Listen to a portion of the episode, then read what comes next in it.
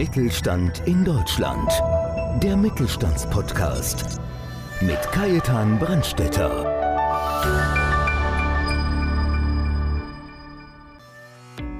Wolfgang Böttsch ist Vertriebsleiter, Vertriebscoach, Dozent, Trainer und Geschäftsführer seines Unternehmens Netzwerkstrategie. Ganz nach dem Motto, Probleme lassen sich nicht mit der gleichen Denkweise lösen, wie sie entstanden sind, hilft er seinen Kunden dabei, Geschäftsbeziehungen nachhaltig auf- und auszubauen und neue Kunden ganz ohne die klassische Kaltakquise zu gewinnen.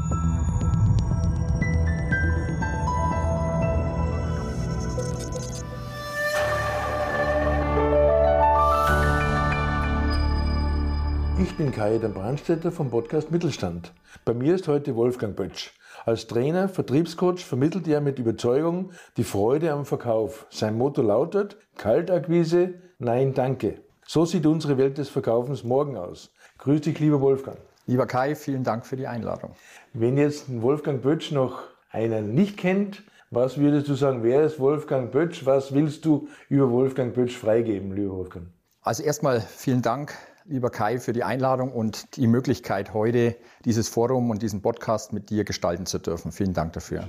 Ja, vielleicht kurz zu meinem beruflichen Werdegang. Ich habe als Soldat begonnen, war lange Jahre als Leistungssportler im Bereich Biathlon, zuerst nur als Wettkämpfer und später dann auch als Trainer unterwegs. Meine Laufbahn bei der Bundeswehr habe ich als Kriegsdienstverweigerer beendet. Also ist eine spannende Geschichte, aber die würde hier den Rahmen sprengen.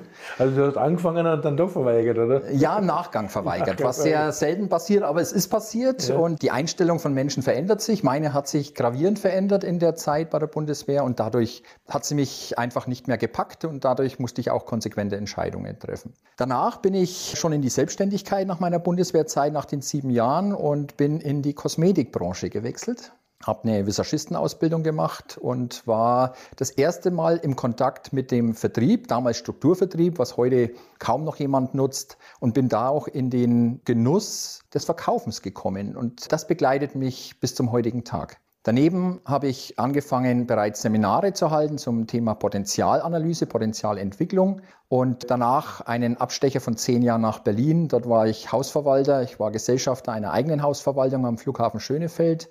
Die zehn Jahre waren toll, aber durch die Geburt der Kinder sind wir wieder zurück in die Heimat nach Nordbayern und dann habe ich für einen Konzern gearbeitet, war dort Vertriebschef für die neuen Bundesländer, für Österreich, für Tschechien etc. Und danach bei einem Konzern ja, mit auch 26.000 Mitarbeitern und fast 700 Millionen Euro Umsatz und war dort der Entwickler fürs Großkundenmanagement, auch verantwortlich für ein Volumen von 80 Millionen Euro.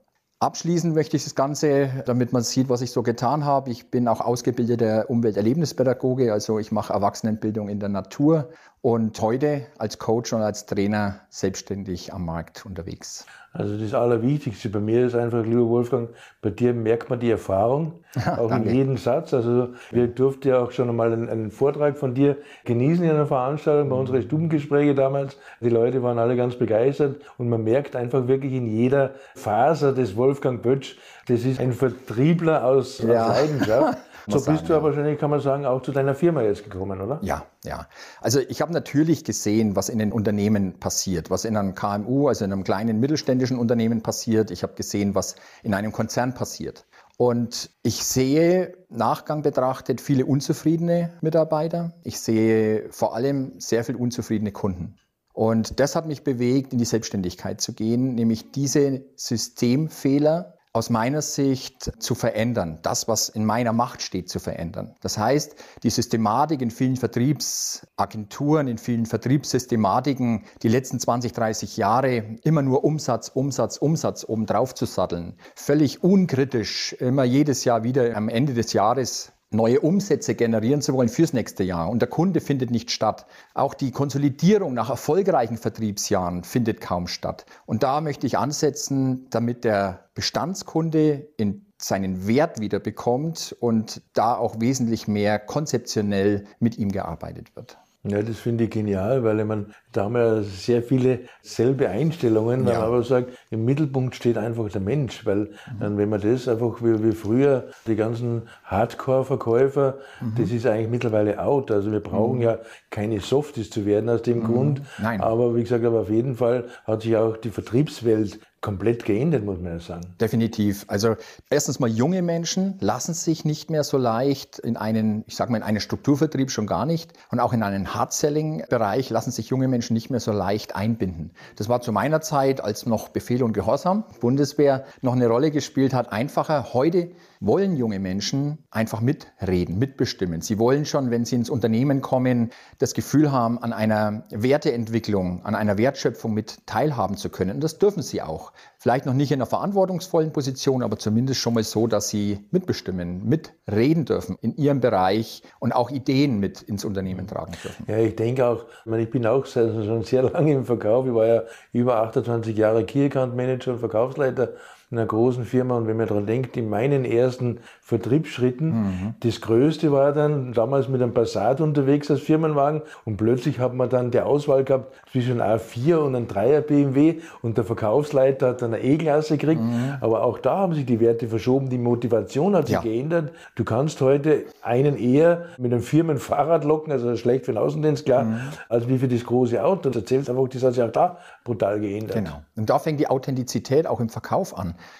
dass ich heute nicht mehr das Image brauche, einen großen Firmenwagen zu fahren, ich nicht mehr das Image brauche, im Ranking, im Verkäuferranking ganz oben zu stehen. Heute zählt Authentizität, es zählt auch ein Stück weit Mitmenschlichkeit im Verkauf, also Überzeugungskraft durch Vertrauensbildung. Das ist etwas, was ich schule, was ich auch den Unternehmen versuche zu vermitteln, dass man viel, viel stärker über das Persönliche, das Menschsein geht und nicht mehr so sehr über Hochglanzprospekte, mit denen man versucht, ich sage mal, einen Standard ähm, Kunden aufzuzeigen, der in der Praxis ja oft auch nicht umsetzbar ist. Und deswegen ist authentischer Verkauf, persönlicher Verkauf auch das, was die Zukunft sicherlich die nächsten 10, 20 Jahre definitiv bestimmen wird. Also mehr Purpose, mehr Authentizität. Ja, mit deiner Aussage, Kaltakquise, nein, danke, sagst du ja schon sehr, sehr ja. vieles aus. Ja. Und deine Firma heißt ja Netzwerkstrategie. Mhm. Was willst du damit bewegen? Ich schule drei Bereiche. Das ist einmal Bestandskundenentwicklung. Und wenn ich das gut mache, dann habe ich auch eine hervorragende Möglichkeit, über diesen Bestandskunden neue Kunde zu gewinnen. Natürlich zählt auch der Neukunde. Wir wollen natürlich neue Kunden gewinnen, aber wir brauchen heute nicht mehr Vertriebsarmeen, die wie Flipperkugeln durch die Gewerbegebiete tingeln und versuchen eben mit ihren Argumenten Kunden zu überzeugen. Der Kunde will nicht mehr den Verkäufer im Außendienst, der bei ihm an der Tür klingelt, vielleicht sogar noch ohne Termin, sondern heute möchte man schon mit dem, ich sag mal, Top-Down, mit dem Kunden sprechen. Und er mag das auch. Der Kunde mag auch diese Interaktion auf Augenhöhe. Aber es müssen Werte dahinter stehen. Es muss für das, was man sagt, muss man auch einstehen können. Und nicht wie beim 100-Meter-Sprint das mal raushauen, sondern es geht darum, hier einen Marathon zu gehen. Also Netzwerkentwicklung, Bestandskundenentwicklung ist definitiv ein Marathon. Und da reichen die Jahreszyklen nicht mehr aus. Also das, was wir heute oft machen in den Vertriebsorganisationen, im Oktober, November wird das nächste Jahr geplant. Dort werden die Zahlen festgelegt, die Umsätze, Umsätze, Umsätze und der Kunde findet nicht statt. Das heißt, Strategien, wie man den Bestandskunden entwickelt und damit auch Neukunden gewinnt. Nur ein Satz. Wenn ich heute einen Bestandskunden, aus einem Bestandskunden, einen nur frage, ob er mich weiterempfehlen möchte, dann habe ich bereits eine wesentlich bessere Quote, als wenn ich in die Kaltakquise gehe. Also Kaltakquise, ich sage mal 100 Kunden, die ich anspreche, habe ich die Chance, zwischen ein und fünf Aufträge zu generieren. Also ich bin über jetzt mittlerweile 30 Jahre im Vertrieb. Und eine bessere Quote haben die wenigsten. 100 Ansprachen, 1 bis 5 Aufträge. Wenn ich in die Bestandskundenentwicklung gehe, in die Empfehlung, habe ich eine Chance, zwischen 20 und 30 Prozent aus einer Ansprache rauszuholen. Also das ist jeder vierte im Endeffekt, dritte, vierte, fünfte, den ich daraus generieren kann als neuen Kunden. Und auch für die Psyche ist es wahrscheinlich einfacher, 20 Prozent zu verkaufen, ja. als 95 Macht Mal ein Nein zu kriegen. Ja. Ja. Irgendwo ist es ja auch irgendwo auch ermüdend. Also anders kann man das sagen. Oder du wirst so abgestumpft, dann ist eh schon egal. Ganz genau. Ja, wir haben es jetzt schon angesprochen, also sehr viel über die Vergangenheit und ein bisschen hast du ja auch schon in die Zukunft geblickt. Mhm. Wenn das noch mal ein bisschen präzisieren darf, oder nicht ich, sondern du, wie wird sich der Vertrieb in den nächsten 15, 20 Jahren ändern? Also der Vertrieb wird sich definitiv verändern. Wir werden wegkommen von den Vertriebsstrukturen, wie wir sie heute haben. Wir werden ins Netzwerken hinein müssen. Ich stelle jetzt schon fest, wenn ich Netzwerkentwicklung schule, also ein Slogan ist zum Beispiel Streiche Vertrieb 1.0, setze Networking top-down. Das heißt, der Vertrieb haben wir gerade besprochen. In der Form, wie wir ihn heute noch oft erleben in den Vertriebsorganisationen, wird immer weniger werden und die Netzwerkentwicklung wird zunehmen. Dazu ist es aber wichtig zu erkennen, was Netzwerken bedeutet. Und Netzwerken ist das kennst du auch und das ist ja auch im BVMW so gelebt. Es ist altruistisch. Das heißt, im Netzwerken gebe ich, ich gebe mehr, als ich nehme, aber ich weiß, irgendwann kommt es auf mich zurück. Und Nochmal, Netzwerken ist ein Marathon, es ist kein 100-Meter-Lauf und der Aufbau von Beziehungen braucht Geduld. Und deswegen sollten wir wegkommen von Jahreszyklen im Vertrieb, sondern auch Verkäufern, jungen Verkäufern oder auch erfahrenen Verkäufern auch mal zwei oder drei Jahre Zeit geben, aus ihrem Gebiet wirklich substanziell mehr rauszuholen und eben nicht über den Neukunden, sondern über den Bestandskunden. Du sagst ja auch, du schulst auch Schüchterne. Ja. Also ja. da passe ich jetzt nicht ganz rein wahrscheinlich. Wenn du sagst, du schulst ah. Schüchterne, du sagst sogar, du gehst sogar so weit, dass du sagst, der Schüchterne ist der bessere Netzwerker. Ja. Was meinst du damit? Also erstmal noch eine, ich antworte mal mit einer Frage. Was haben Charles Darwin, Bill Gates und Mahatma Gandhi gemeinsam? Sie waren allesamt schüchtern. Sie waren allesamt introvertiert. Und diese Schüchternheit ist eins meiner absoluten Lieblingsthemen, weil viele Menschen schüchtern sind, die zwar gerne verkaufen würden, aber zu schüchtern sind, um in die Direktansprache zu gehen. Für mich ist schüchtern das neue Wow. Das heißt, Schüchterne sind, und das wird oft unterschätzt, sind oft konzentrierter im Gespräch. Schüchterne sind oft fundierter, sie hören besser zu, und dadurch sind sie auch konzentrierter. Sie luren nicht ständig danach, wo das nächste Gespräch stattfindet, sondern Schüchterne wissen, dass sie an einem Netzwerkabend nicht so viele Menschen ansprechen werden. Das ist auch gar nicht schlimm, sondern sie konzentrieren sich auf denjenigen, den sie an diesem Abend angesprochen haben. Und ich helfe Menschen dabei, diese Hürde zu überwinden, um in die Gespräche mit ihren Gesprächspartnern zu finden. Ja, aber ich sage nicht umsonst, weniger ist einfach mehr. Ja. Ich meine, ich sehe es ja bei meinen Veranstaltungen, die schönsten Veranstaltungen sind die im kleinen Rahmen, mhm. wo du halt wirklich dann sagst, ich tausche mich mit zwei, drei Leuten intensiv aus mhm. und das bringt dann mehr. Es gibt also große Netzwerkveranstaltungen mit 50, 60, 70 Leute ja. und jeder ist ganz stolz, so ein Backel ja. Visitenkarten zu haben und am nächsten Tag, im schlimmsten Fall, landest du irgendwo in einem Newsletter und Absolut, kriegst E-Mails. Auf jeden Fall, das ist dann auch wieder nichts anderes wie Kaltakquise eigentlich. Wer netzwerkt, muss sich bewusst sein, dass Netzwerken mit einer guten Vorbereitung und einer guten Nachbereitung zu tun hat. Das fängt schon bei der Einladung über Xing, über LinkedIn oder wo auch immer das Format ausgestellt wird, fängt das schon an. Wer ist bei der Veranstaltung dabei? Das kann ich jetzt schon im Vorfeld, dafür gibt es so wunderbare Netzwerke, kann ich schon erkennen, wer ist dabei, mit wem würde ich gern sprechen. Klar dauert es zwei Stunden an dem Tag in Vorbereitung eines Netzwerktreffens schon mal zu analysieren, wer ist dabei, wer ist für mich ein Kunde, der für mich Relevanz hätte. Und, wie du sagst, am nächsten Tag hast du eine Handvoll Visitenkarten. Die nimmst du mit nach Hause. Im Optimalfall werden die noch nach Alphabet zu den anderen Karten zugeordnet. Aber sie werden nicht genutzt. Und das bedarf es eben auch, am nächsten Tag Danke zu sagen für das gute Gespräch vom Vortag und daraus auch ein Gespräch, ein Ziel, einen Bedarf zu generieren und den auch beim Kunden anzusprechen. Also Wolfgang, ich habe zwar bei dir noch kein Seminar gemacht, vielleicht hätte ich das früher machen sollen. Kann ja noch kommen. Aber kann ja noch kommen. aber im Nachhinein muss ich dann sagen, vielleicht intuitiv habe ich einiges richtig gemacht in meinem Veranstaltungsservice, das ich mache. Mhm. Bei mir ist es auch darum, wenn ich Veranstaltungen mache, ich betreibe ja dieses aktive Empfehlungsmanagement. Das mhm. heißt, wenn jetzt zu mir einer reinkommt und sagt, ich bin jetzt Produzent oder ich, ich mhm. brauche einen Autozulieferer, dann stelle ich halt direkt die Kontakte auch her. Absolut, ja. Und ich glaube, das ist auch ein wichtiger Punkt, ja. auch gerade beim Netzwerken. Mhm. Wer hilft, gewinnt. Wer gibt, gewinnt. Das mhm. heißt, auch wenn ich weiß, hoppla, der Wolfgang ist nicht ein schlechtes Beispiel, du bist nicht schüchtern, aber oh. wenn jetzt sagst, okay, du suchst einen Ansprechpartner in ja. dem und dem Bereich und ich weiß, aha, der und der ist da, dann ist es doch für mich als Netzwerker selbstverständlich, da ich sage, Wolfgang, darf ich dir den und den vorstellen. Ja. Also ich glaube, das ist auch ein Thema, auch über den Tellerrand einmal hinauszuschauen und über die Grenzen zu gehen und sagen, wie helfe ich dem anderen mhm. einfach einmal? Mhm. Und ich glaube, die Sachen bleiben mehr in Erinnerung, als wenn ich da mit Gewalt drücke mhm. und dann hat der morgen eine Mitgliedschaft verkauft, ja. obwohl er sie vielleicht gar nicht haben wollte. Also dazu zwei Schlagworte. Helfen und zuhören. Erstens, wir Menschen helfen gerne. Ja, und das, was du gerade beschreibst, wunderbar, zu erkennen, wo ist die Energie von Unternehmen A, wo ist die, wo ist vielleicht die Sehnsucht, der Bedarf von Unternehmen B und die beiden zusammenzuführen, das ist Netzwerken. Und da muss man nicht immer davon partizipieren. Es ist schön, wenn es so ist und wenn beide erkennen, dass sie daraus einen Mehrwert generieren, wunderbar. Aber es ist nicht immer relevant. Also helfen will jeder von uns. Und das zweite ist zuhören. Das ist eine Kunst, die kann man lernen. Auch das schule ich. Also auch da gehen wir in die Themen rein. Wie kann ich konzentriert zuhören beim Kunden?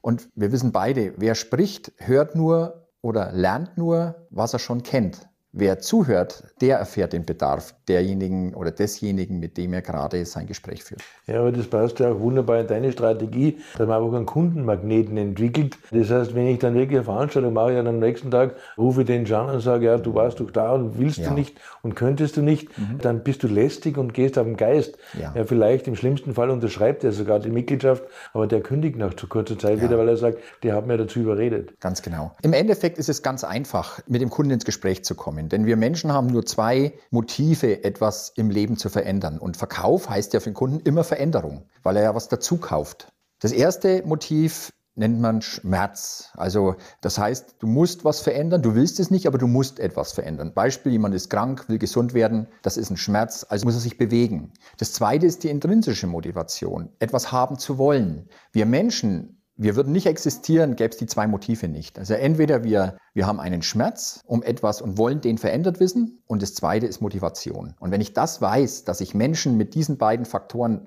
bewegen kann, dann muss ich die Motive beim Kunden suchen, nämlich den Grund, warum er mit mir in eine Interaktion in ein Geschäft gehen soll. Und das ist relativ leicht zu finden, wenn man sich mit dem Kunden, mit seinen Problemstellungen, mit seinen Pain Points auseinandersetzt. Wolfgang, du schreibst auch wunderbare Artikel, das weiß ich ja. Das heißt, du hast auch immer wieder auf deiner Website spannende Blogartikel und, ja. und Informationen draufstehen. Wir blenden auch die Adresse unten ein, selbstverständlich. Mhm. Du hast uns jetzt schon so viele wertvolle Tipps gegeben, aber hast du vielleicht jetzt noch den ultimativen Tipp für unsere Zuhörer? Ja, unsere Gesellschaft ist ja ziemlich egoistisch geworden. Wir merken es jetzt in der Corona-Zeit. Wir sind eigentlich Gesellschaftstiere. Und trotzdem strebt jeder im Augenblick, nicht jeder, viele, nach Individualisierung und danach seine persönliche Freiheit auszuleben. Ich glaube, wir müssen wieder ein bisschen Gemeinsinn entwickeln und Netzwerken ist altruistisch, wie wir vorhin gesagt haben. Netzwerken 4.0 von mir aus bedeutet ja nichts anderes als einmal mehr zu geben, als man nimmt. Und ich glaube, dass das unsere Leben, also deines, lieber Kai, wie meines und auch das unserer Zuhörer ganz bestimmt bereichern wird, wenn wir mit diesem Mindset, mit diesem Gedanken und vielleicht auch später im Leben ein bisschen mehr davon investieren. Ein wunderbares Schlusswort. Lieber Wolfgang, ich sage ganz, ganz herzliches Dankeschön für diese Ausführungen. Danke dir. Ich danke dir, lieber Kai. Ja, und Ihnen ein ganz, ganz herzliches Dankeschön, dass Sie wieder dabei waren und freuen Sie sich schon heute auf den nächsten Podcast Mittelstand. Dankeschön. Mittelstand in Deutschland. Der Mittelstandspodcast. Mehr Infos Mittelstand-in-deutschland.de